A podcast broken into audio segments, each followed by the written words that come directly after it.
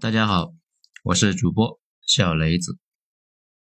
今天我们来讲一个之前被下架了的一个章节，名字叫做《百万成神》。文章呢来自于二号头目的九编文集。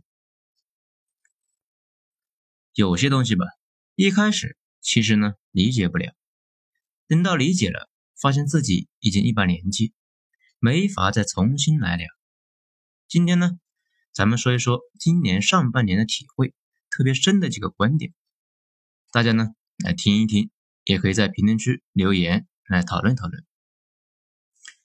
首先，百万成神，这个呢是在网文圈的一句话，流传了很多年，说的呢就是说你如果想做一个网文大神，那你先写一百万字，写完了，那基本上问题不大了。上一次看到这句话，应该是在二零零七年。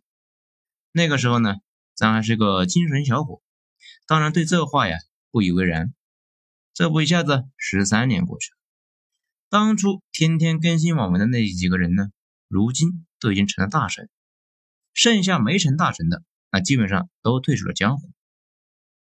当然了，成名这个操作呢，本身是一个系统性的工程，能不能够成名？往往是一系列机缘巧合的结果，哎，这并不是说你是个高手那就能成名，那也不是说啊你成了名就是个高手。不过丝毫不用怀疑的是，所有完成百万这个小目标的人，都明显经历了脱胎换骨的变化。有些事情呢，咱们其实依旧说的不清楚，不过数量确实是绝大部分技能的关键指标。这比如啊，游戏。吃鸡玩到三百个多小时呢，你就会发现啊自己有明显的变化，基本上能够做到指哪打哪，并且之前看到一些巨难无比的操作，也能够在电光火石之间啊瞬间完成。如果一个人呢写代码写到十万行左右，这也会出现下笔如有神的这种效果。很多时候啊自己都不知道自己怎么会想出这么复杂的套路和算法来。之前呢，有一个网文大佬，他写的文章呢是穿越回明朝，穿越回明朝之后的历史，那现在呢倒是很清晰，毕竟不想看明史，那也可以看明朝那些事儿。但是有些问题那就比较复杂了，比如那些勾心斗角的描述啊，利益格局的分配啊，甚至包括怎么种地啊什么的。咱们呢问过那个作者，问他是怎么想到的。他说啊，哎呀，我也不知道啊，反正就每天写呗，一边写一边查资料，那越写越溜。到后来，已经是完全随心所欲啊，可以把自己获得的任何小知识、小技巧，那都写到文章里面去。他说了一件事情，说是其实每个人或多或少呢，都有些积累，脑子里面都有一些绚丽的东西，但是绝大部分人的功底太弱，那道不出来。那怎么训练这种倒出来的能力呢？没什么办法，只能够是天天写，一直写，写不出来那要硬写。咱们也理解了，这也是为什么各个平台要设置每天更新字数。那比如起点网，你要是去那里写文章啊，每天要求你更新三万字啊，不三千字。这个数字呢，大家可能感受不太深，大家其实试一下就知道了，百分之九十九的人。那是挺不过一周的。我们理解这是一个双重门槛，这一方面可以把意志不坚定的人给赶出去。毕竟天天更新三千字来说啊，都是件很难的事情。咱们呢也问过不少的大佬，对于他们来说啊，那也是很难的，尤其是刚开始的那几年。在另一方面，可以不断的逼着作者们不断的突破自我。呃，这个忘了是谁说的啊，比较恶俗。他说：“妓女不能有了感觉再去接客，高手啊都需要在没有感觉的情况下，躺过漫长的无聊和低成就感的时期。躺不过，那就一直都是二流水平。”咱们再说性格决定命运，那其实啊，性格决定命运这种说法本身是一种自我设限。性格、财富、知识、见识。社会关系这几个变量，那都是相互影响、互为因果的。说这个呢，比较明显的，财富上升会让人的性格变得明显的开朗阳光，社会关系啊也会变得和谐很多。之前见过一个又自卑又自闭的人，本来呀是一个技术宅男，后来从技术转市场，并且不知道怎么那就发达了，然后变得是热情开朗。这种热情开朗呢，又给他带来了新的财源和关系，让他变得更加的哎那啥。这个人呢，表现出来的各种情绪，往往是一种舒适区的表现。比如有人在陌生人面前慌了一批。就跟个社交恐惧症似的，那不安且不爽，但是在熟人面前却大大咧咧的，跟个精神病似的。这并不是双重人格，而是担心陌生人不接纳自己。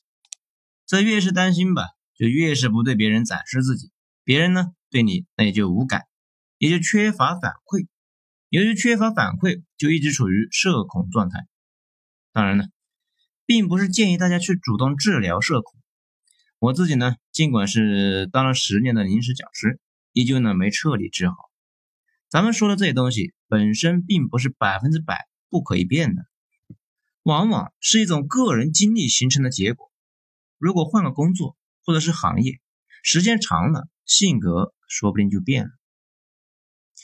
咱们再说，肌肉记忆才是真记忆。来说吧，一本书你如果看完了。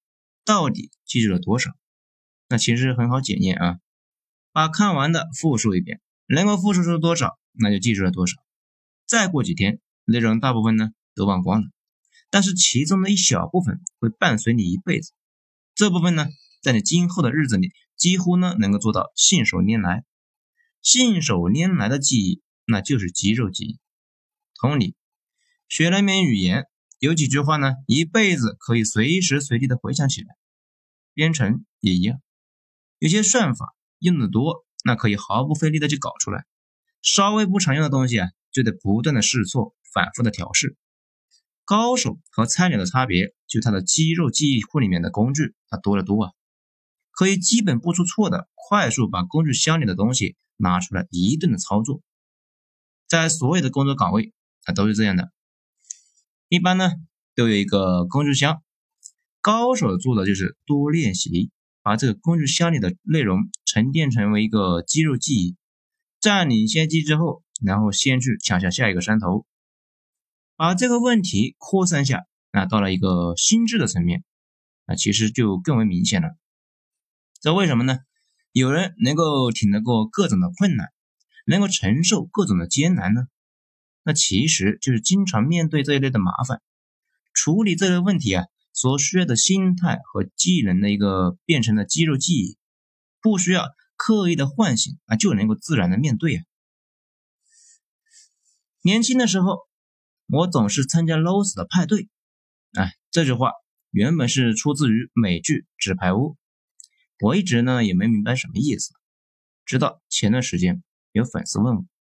说啊，他很迷茫，因为他这些年一直关注了几个牛逼的博主，那些博主呢说中国要完蛋啦，经济要垮啦，他也这么认为，所以就干什么都提不起精神，觉得一切都毫无意义。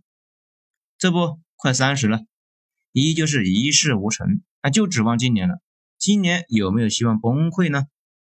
这里我就突然想到了那句话，也就明白了那句话。包括我自己在内，年轻的时候都有这种冲动，希望这个世界能够倒霉，大家一起倒霉，所以呢，就很容易关注那种博主，加入了那种社区。可问题是，加入那种组织非常不利于身心健康，每天盯着社会的黑暗面，盼着倒霉，最后社会啊还是那样，可自己却废了。这个呢，我之前也跟公知混过。也差点废了，这幸亏啊醒悟的比较早。那个时候天天盯着一堆负面的消息看，天天都觉得社会快要完蛋了。这明显出现了精神萎靡和肌肉无力的现象。不管怎么样，不要跟 loss 们一起混。有些博主呢自己不是 loss，不过要赚特定人群的钱，评论区下面总是会聚集一大堆的 loss，大家要学会绕开他们。人的心态那是很脆弱、很敏感的。你可能本来对一件事情充满了兴趣和激情，可能被人说一两句话，那个丧心话就影响了你的心情。那种体验呢，就好像啊，妹子们高价买了个包包之后，商家呢就开始打折促销，那还不补差价，这就这种感觉。好像人类与生俱来对悲观和坏消息有独特的偏好，这也是为什么大家能够发现那些席卷全球的案例。啊，比如最近的李文亮的事件，都是悲观预期。咱不是说不该去关心这类的事情，而是说要稳定住情绪，不要被这类东西啊给带跑偏了。人的所有行为本质都是在执行心智给的命令，人那是没办法在悲观的预期下全神贯注、火力全开的呀。问题是，全神贯注都不一定能够做好，那三心二意。那可就更完蛋了。整体而言吧，想做好一件复杂的事情，积极的情绪、良好的身体状态、深厚的知识储备，则缺一不可。我们的生活日常就是不断打磨自己呀，别让别人给搞坏了呀。这一小节呢，最后咱们再补上一句：疫情打不垮中国，中国这个国家历史上出大问题的都是自己作出来的。很少有被外部困难给打垮的，外部困难那只会让我们是越来越强。等到外部环境没有了挑战了，那就开始自己作了。咱们再讲一个百分之一十五法则。在年初的时候啊，不知道在哪里看了这么一个说法啊，是这样说的：说是如果你准备学点啥，如果学的东西全是新东西，大脑很容易过载，导致呢沮丧。和失落，然后那就要放弃。但是如果全是已经了解的东西，又会学着比较乏味。最好的状态呢是百分之一十五的新东西，既可以维持挑战性，避免乏味，又可以防止沮丧和失落。大家呢可以把这个事记下来啊。有了娃之后啊，给娃教东西就可以想想怎么挖掘这个百分之一十五法则。而且大家呢也有个感觉。在一个领域知道的越多，学习的也就越快。这因为前期什么都不懂嘛，学的东西那都是新的，难免沮丧。后期呢，存量很大了，新的东西那就接近百分之一十五法则，学起来那是又快又准。所以教育有两个部分，前期是填鸭式教育，等到底子好了之后，就到了百分之一十五的快乐教育阶段。别人学的轻松。你学的苦，那是因为你俩不在同一个阶段。其实呢，学霸们那都是这样的，他们能够快速趟过前期的焦虑期，迅速进入后期的百分之一十五阶段，越学越快。咱们这些年那也招聘到几个高手，我发现他们的学习新技能的过程并不快，但是能够一直在那里琢磨琢磨，每天呢集中注意力，保证投入时间。很快就进入了百分之一十五的阶段了，而一些比较差劲的，看着呢也在学习，但是，其实每天都是磨磨唧唧的，实际投入的时间太短，躺不过筑基的阶段，那也就进入不了百分之一十五的阶段。好了，今天呢就讲这些吧，希望大家嗯听了之后有所帮助，有好的想法可以在评论区写出来，大家一起讨论，一起探讨。好，精彩，下次接着继续。我是主播小雷子，谢谢大家的收听。